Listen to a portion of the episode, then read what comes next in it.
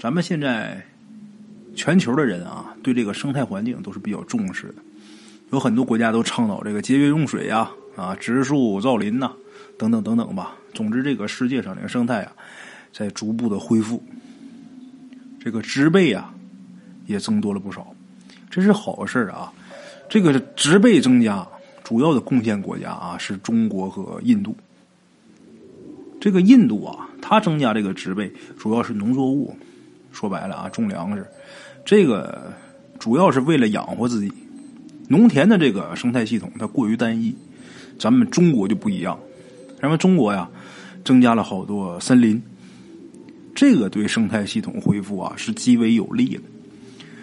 我在日本这么长时间，我就发现啊，日本这个地方的生态环境就比较好。这河边还有这个野鸭子呢，哎，像这个野鸭子什么，在中国现在已经看不到了，在五六十年代啊，还哪都有。我希望我们慢慢以后啊，也会把这个生态治理的是越来越好啊。今天咱们这位故事的提供者啊，他是西北人，这么一位大哥给讲的这个故事。这位大哥在上中学以前呢。成天就是在老家村子里边转，哎，故事的这个主人公啊，故事里这主人公，他也认识他们本村的这人姓柏，个是百千万的柏，在兄弟排行里边，这人排老大，所以村里人呐都管他叫柏大。哎，发生这故事的时候啊，当时百大是四十多岁，他是一个很普通的农民。有这么一天中午啊。大家正在呃家里边吃饭呢。当时这个农村人啊，有很多人喜欢拿着饭碗啊，蹲在自己家门口吃饭，一边吃饭一边跟邻居聊天嘛。啊，大伙吃饭呢，这一块聚集能有这么三五个人。忽然间有一个村民跑过来啊，就说不得了了，百大把牛吃了，百大把牛吃了。刚才咱说了啊，这事儿是上个世纪八十年代初。上个世纪八十年代初，农村人买头牛，那比现在买辆豪车还难。那时候老百姓穷啊，这百大他怎么能买起牛呢？他脑子活，除了干活以外啊，他还做点小生意，可以算得上是他们村里的首富。有了钱，这才买的牛。那牛是相当金贵啊。那这百大怎么能把牛给吃了呢？这不是疯了吗？大伙儿这一嚷嚷啊！这个好多吃饭的饭都不吃了，都起身跑到百大家看热闹去。结果等到那之后，把大伙给吓一跳。这百大吃牛是不假，但是他可不是好好吃，弄个红烧牛肉、烤个牛肉五的可不是。他这牛啊，拴在这个桩子上，这百大呀蹲在这个牛肚子旁边，就生生的把这牛给开了膛，然后把这脑袋。直接钻到牛肚子里边去嚼这个牛的五脏。哎呀，这大伙去看的时候啊，这百大还在那嚼呢，没人敢拦着呀，太血腥这个画面呢。这个百大吃了一会儿，就把这血淋淋的头啊从这个牛肚子里边就抽出来，然后两下三下啊，蹭蹭蹭上了房了。上房顶之后就开始唱啊。啊，也没人听懂他唱什么。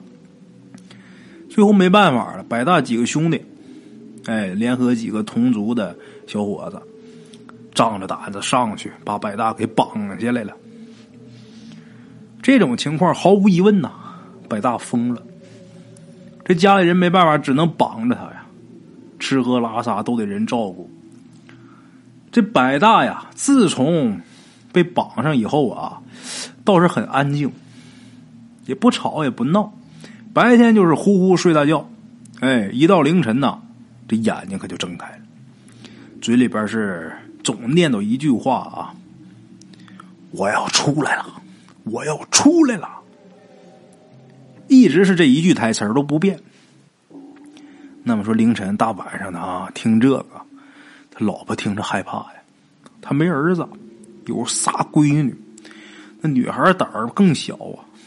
所以说，一个礼拜之后，家里边实在是受不了了，把他给送到这个县里的精神病医院。到医院一检查呀，疯了，精神病啊！那怎么办？住院住不起，有没有什么好办法？没有，医院弄不了，不住院也弄不了，只能是住院接受治疗。说住院那得钱了，得了，还得拉回来。回来之后啊，有这么几天，几天以后这百大呀，有点新情况了。怎么的呢？他不是被绑在床上，得别人照顾他吗？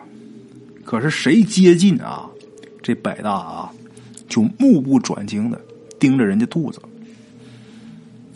那眼神啊，就好像饿了好几天似的。大伙儿一看这样，都想起来他吃牛肚子那样。他这仨闺女不敢接近他，他老婆没办法啊，只能他老婆照顾他呀，就是伺候他啊，那也伺候他，那也壮着胆子。都害怕，事有凑巧啊！怎么回事呢？在他们邻县呐，有个富户。这个富户啊，家里边有钱，有钱就想，呃，找这风水先生啊，给弄块风水宝地，然后迁葬先人。请来这风水先生啊，那拿了钱肯定得好好工作呀，没事就各处去转，去寻这个好地方。有这么一天，就转着一处。转着这处之后啊，在这站着看了半天就不走了，然后是直嘬牙花子。哎呀，这个风水先生看地的时候啊，有人家本家跟着。这本家一看先生这样啊，就问先生，就说这块地是不是很好啊？这先生说了，这块地啊，风水很好，葬下去啊。家里边能出一品大员，哎呀，这本家很高兴啊。那说，那我现在赶紧去问问谁家地，是吧？然后跟他买了得了呗。这先生说：“你别问了，地是好地呀，可惜了了，风水破了。怎么个风水破了呢？啊，这先生这大概的意思啊，就是这块地如果上面要是有植被。”有树木啊啊！如果郁郁葱葱的，那绝对是块宝地，能出一品大员。但是现在啊，一点植被都没有，这块地啊，已然变成凶地了。本家一听，那得了，就不能用了，没必要再看了。领着先生继续去别的地方吧。为什么要说这一段呢？咱们得说，他们看风水的时候啊，就总有这个闲人或者小孩跟着。所以说，这先生啊，他说的这些话就被这些人给传开了。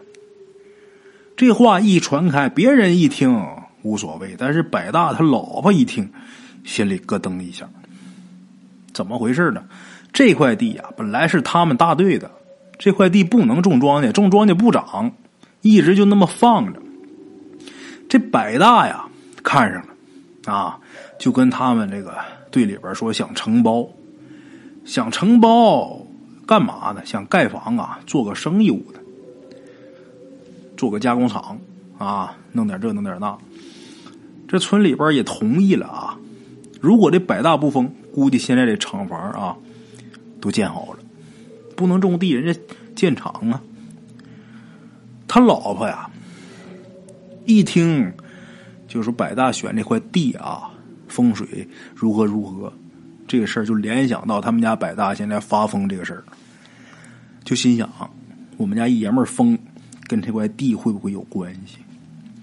就这样就把几个亲兄弟、百大亲哥们啊都叫来了。叫来之后把这事儿一说，大伙儿就研究，就说这风水这个咱也不懂啊，要么咱挖开看看吧。他们现在也是病急乱投医呀，啊，就这样。第二天，这几个兄弟啊，又请了一些人来帮忙，也都是亲朋好友啊。百大这几个兄弟啊，带着这些人来帮忙的人啊，就到那块地去了。到那儿就开挖，这块地啊不大，但是也得有半亩多地。那不大，挖挖哪儿呢？这几个兄弟脑子还不错，画两个交叉的这个梅花形啊。这样的话，地里如果有东西的话啊。基本上，这这个被发现的概率很高。按这个挖，这一挖呀，还真在这个这块地的东南角那儿挖出来一具棺材。确切的说啊，是一个墓。看这规格跟陪葬的东西啊，应该是民国时期某个小财主啊。最后是把这棺材给挖出来了。挖出棺材了，大伙儿不敢随便动啊，就把这棺材啊放在原地，然后回村里边去商量去。这会儿时间是上午九点来钟，哎，村里边主事的呢都是干部啊，在农村嘛。虽然说这个干部主事但是这个家族里边的老人也算主事儿的。你看啊，有好多村民他可能是不听这个村长的，他听族长的。哎，这是咱们多少年传下来的这个规矩啊！大伙儿一想啊，这个事跟干部说呀，估计没什么用，跟自己族里边老人说吧。就这么的啊，就跟族里边老人把这事儿讲了。这些老人们一听啊，大伙就有想起来的，就说对，没错，这块地应该是谁家谁家的坟。那么谁家呢？这个坟呐，他这个主家也是本村人，不过现在啊，村里边没他们家后人了，亲戚也没有。怎么回事呢？民国时期啊，这家是个地主。小地主而已啊！这家有仨儿子，这家老大啊，后来是加入了国民党，一直是干到了团长。大伙儿想想啊，在这个江浙一带做团长，那生活水平得多好啊！那家里边虽然是地主，但是在西北当个小财主，是吧？没有做团长的生活水平高啊，没有那滋润呐，差别呢还不小。挺大，所以说老大当了官，家里边老二、老三就去找大哥，找大哥给谋个事儿干呢。就连仅有的两家亲戚，他们家的这个男丁啊，也都去找这个团长这个亲戚去谋事儿去了。这村里后来就没人了，他们家，但是这个老财主啊还在。后来这个老财主死了以后啊，就埋在那块地了。刚埋的时候，那块地啊。还是一片小林子，哎，这村里人当时还说呢，怎么把人给埋林子里了呢？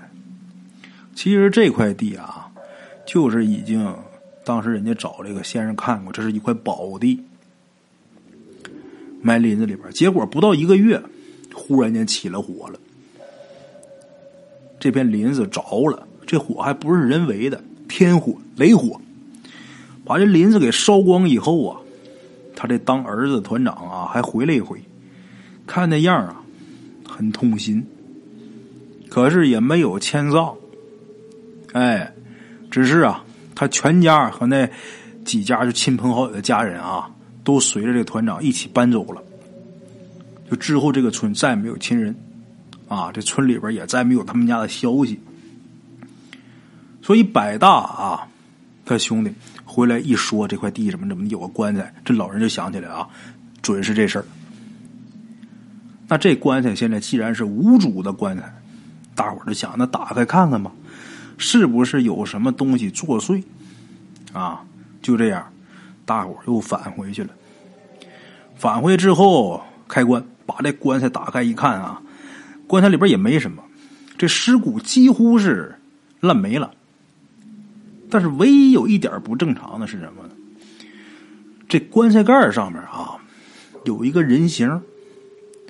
这人形像是水阴的，可是当地这土地干燥，西北那地方那地特别干。这棺材挖出来的时候，大伙都看了一点水都没有。那么要说这是不是尸体腐败过程中这个阴的呀？不是。你要说尸体烂，那他阴的那块板应该是在身下那块板他不可能在上面的上盖上。这怎么回事？大伙谁都不知道啊。后来说那怎么办呢？后来商量一下，烧了吧。结果啊，真把这棺材给烧了。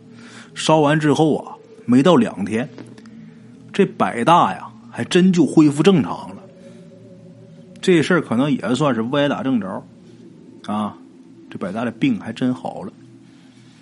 这个事儿是怎么回事呢？这事儿如果让我分析的话啊，我估计当年呢，这个地主死了以后，他这个当团长的儿子回来寻了这块地。这块地是块宝地，他把他老爹给葬在那儿了，心想着自己以后啊能如何如何。结果啊，没想到这个墓地上面这个林子啊被雷火给烧光了，一把天火给烧光了，把这个吉地变成兄弟了。为什么这天火要烧这片林子？我估计也是应了那句话：“福人居福地。”他再是块宝地，你生前德行不行，你埋在这儿啊，你也埋不住。林子烧没之后，吉地变兄弟了。这个，呃，财主，他的尸首一直埋在这儿没迁走啊，可能也受这个影响。所以说，他的阴魂呐，在下面也应该是不舒坦啊。